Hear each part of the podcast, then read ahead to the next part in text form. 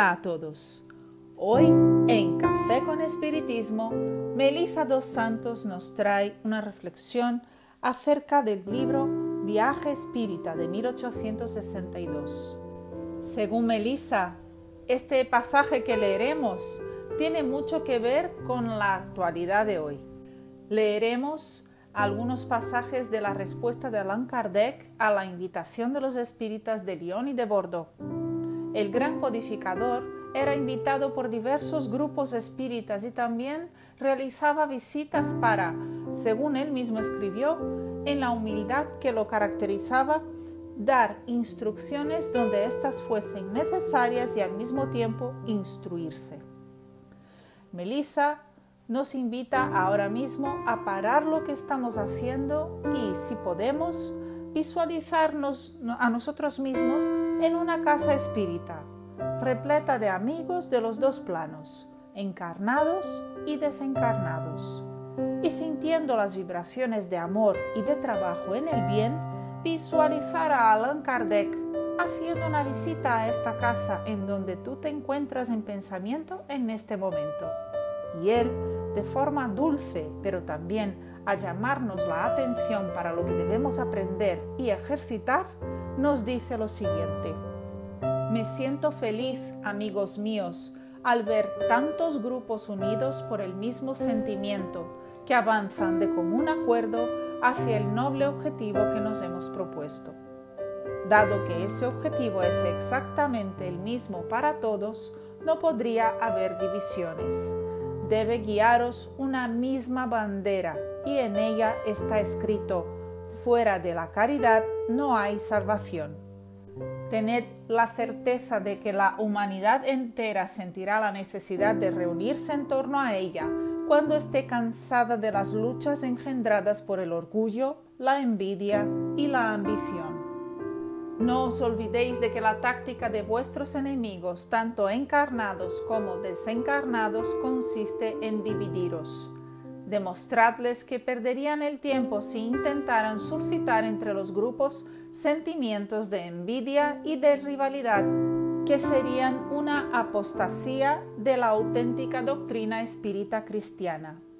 Según observo, es más que una simple fórmula. Se trata de un compromiso para que transitemos los caminos que nos indican los espíritus buenos. Las conservaré con aprecio, porque algún día serán parte de los gloriosos archivos del espiritismo. Ahora, respira hondo y vuelve al día de hoy, a este momento. Y dime, ¿no parece que Kardec escribió esto también para nosotros? ¿Para nosotros los espiritistas de 2020? Estamos todos pasando por momentos de pruebas. Algunas personas por pruebas bastante difíciles y a estas recordamos siempre que, por más densa que sea la noche, sigue firme. Jesús está contigo. Y un día de sol espléndido está a punto de despuntar en cualquier momento. Todo pasa. Los días de tristeza también pasarán. Ten valor y buen ánimo. Y si es necesario, pide la ayuda de amigos y de profesionales de la salud.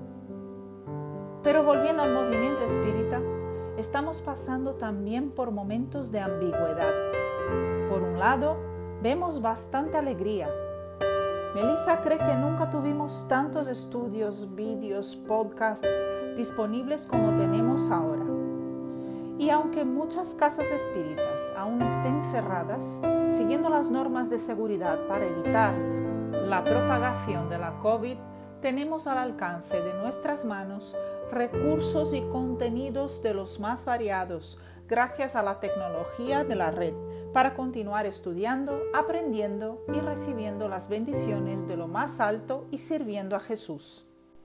Pero al mismo tiempo hemos visto algunas disidencias individualizadas o formadas por pequeños grupos en los que necesitamos estar atentos para que la unión del movimiento espiritista, como nos llamó la reflexión de nuestro codificador, sea mantenida.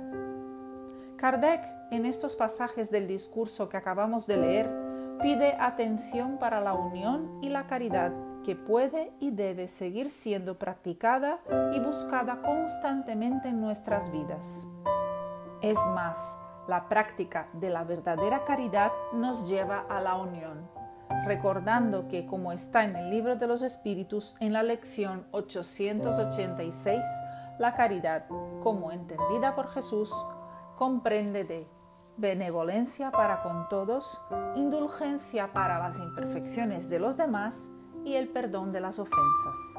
Por eso, este episodio de hoy viene a revivir ese mensaje de Kardec y aparte de traer buen ánimo, pedir también más caridad, más unión de todos nosotros para que formemos una verdadera familia espiritista, una verdadera familia con Jesús.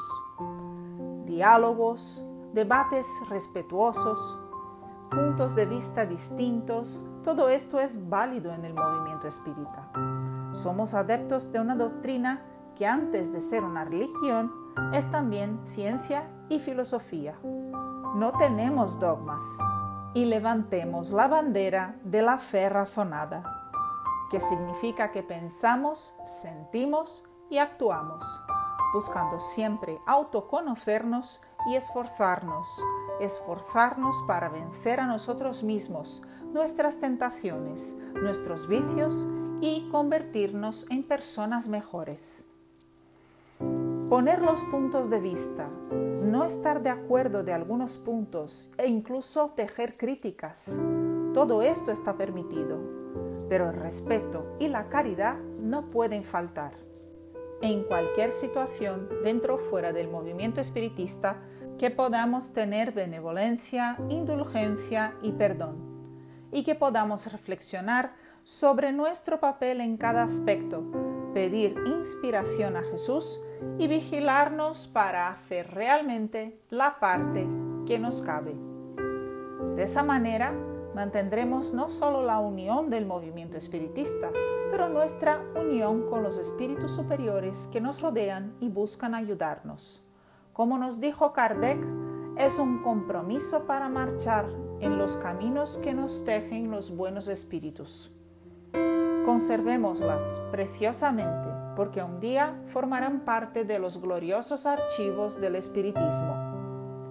Que podamos hoy ayudar a escribir lindas y bendecidas páginas de vida y también de trabajo junto al movimiento espiritista para ser vistos como servidores sinceros y fieles del Cristo por las generaciones futuras.